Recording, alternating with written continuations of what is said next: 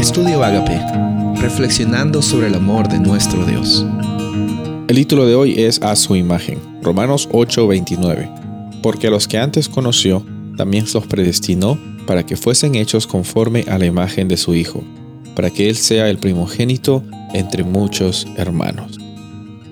Una de las realidades más hermosas que vemos en la Biblia es la interacción entre Dios y la humanidad.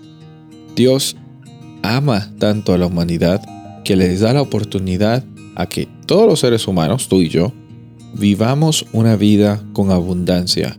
Y eso no está basado en las cosas que nosotros hacemos o dejamos de hacer, sino está basado en la realidad de que tú y yo somos hijos de Él. Somos hijos de Dios, hechos a su imagen.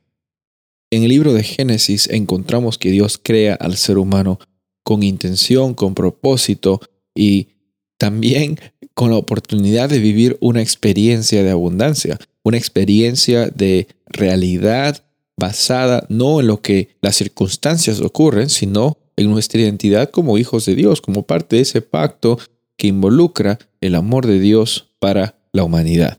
Obviamente el ser humano no decidió por es tener esta experiencia de abundancia, sino en definir el bien y el mal con, con sus propios términos. Eso llevó a que nuestros primeros padres tomaran la decisión que causara esa desconexión entre Dios y el ser humano.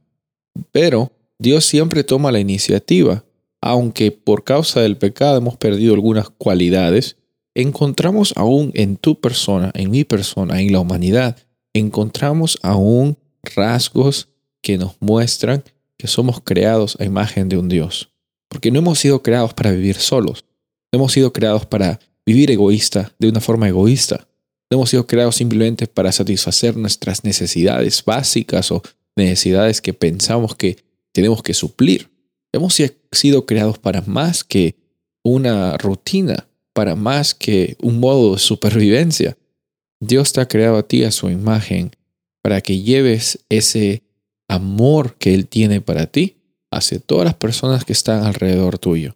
Que tus circunstancias no definan tu realidad, sino que siempre vayamos a nuestra identidad como hijos de Dios.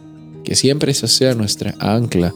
E incluso los momentos difíciles pueden ser complicados, pero no definen quién eres tú, quién soy yo. Nosotros somos imagen de Dios. Y como ellos estamos predestinados para que seamos también vencedores, predestinados para que vivamos una vida con abundancia y compartamos ese amor con las personas alrededor nuestro. El pastor Rubén Casabona y deseo que tengas un día bendecido.